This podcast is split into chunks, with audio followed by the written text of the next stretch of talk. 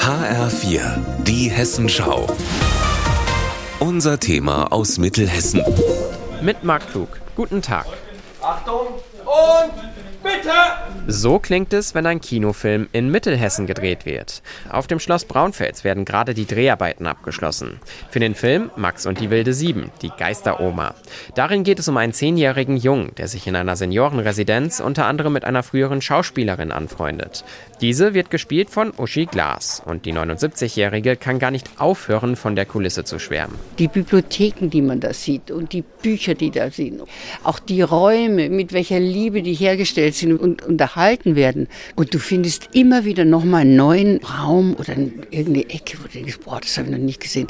Es ist so schön und ich bin ehrlich gesagt ein bisschen enttäuscht, dass das nicht mehr bekannt ist. Damit meint sie nicht nur das Schloss Braunfels, denn für den Film wurde zum Beispiel auch im Schloss Büdingen gedreht.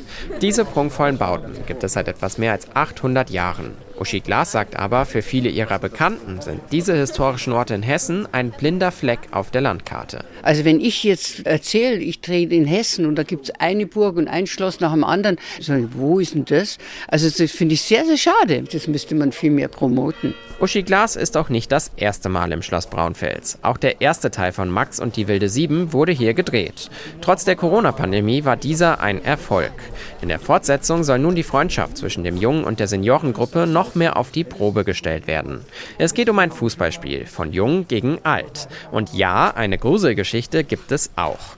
Regisseur Winfried Oelsner hat mir gesagt, wir brauchen eine tolle, spannende Ritterburg. Ne, wir machen einen Kinderfilm, wir machen einen Abenteuerfilm und da spielt die Burg mit ihren Mauern, mit ihren Geheimgängen eine ganz entscheidende Rolle. Braunfels ist wahnsinnig groß und sehr verwinkelt mit wahnsinnig vielen tollen Motiven. Und da wir auch ein Seniorenheim erzählen wollen, eine Seniorenresidenz und das ja auch glaubhaft sein muss, war für uns Braunfels die perfekte Lösung. Was genau die Protagonisten im Schloss Braunfels machen, bleibt fürs Erste ein Geheimnis. Nur so viel, am Ende wird die Freundschaft zwischen Jung und Alt gewiss nicht zerbrechen.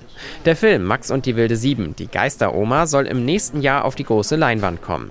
Einen genauen Termin für den Kinostart gibt es aber noch nicht. Marc Klug aus Braunfels.